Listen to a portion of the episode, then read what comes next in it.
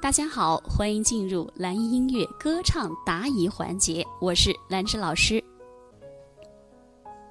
好，接下来我们来看下一个话题哈，下一个话题，这个学员说，呼吸应该是更多偏向轻松自然，还是应该刻意的控制？好，这个话题出来，你们觉得呢？你们觉得呢？嗯，你们先问问自己，是不是你们都有这个问题？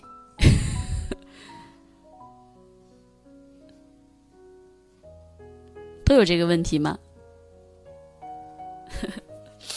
哇，特别好，大家互动嘛，是不是？呼吸应该更加偏向轻松自然，是刻意去控制。嗯，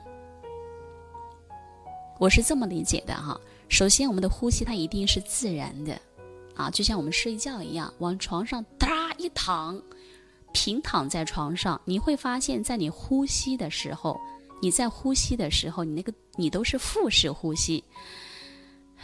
鼓起来，吸气，鼓起来，呼气，肚子是往下收的。鼓起来，吸气，呼气，肚子往下收。是，所以我们的呼吸肯定是轻松自然，一切都不能违背自然规律的。歌唱也是如此。那我们在练习的时候，就要做到刻意的练习了。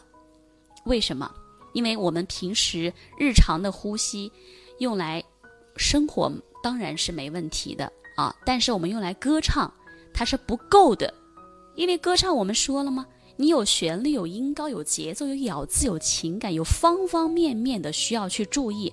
你平时里的这种呼吸根本做不到，那我们就需要通过刻意的练习，把我们整个呼吸的习惯，把它养成，形成一个记忆，融化在我们的身体里面。今后你只要一张嘴，一发声，一唱歌。它自然就有了，所以呼吸是自然的。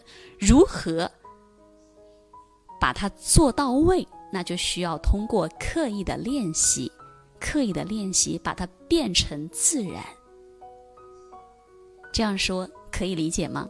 当然，每个人唱歌啊都会有自己的问题存在，包括正在听课的你，你也会有你的歌唱问题。那没关系，我们通过学习和练习，它是可以得到非常大的提升和改变的。没有人天生唱得多好，对吗？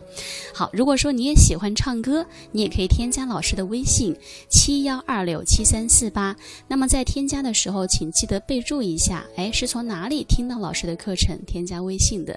这样呢，我好我好通过一些，因为每一天我会开设一些。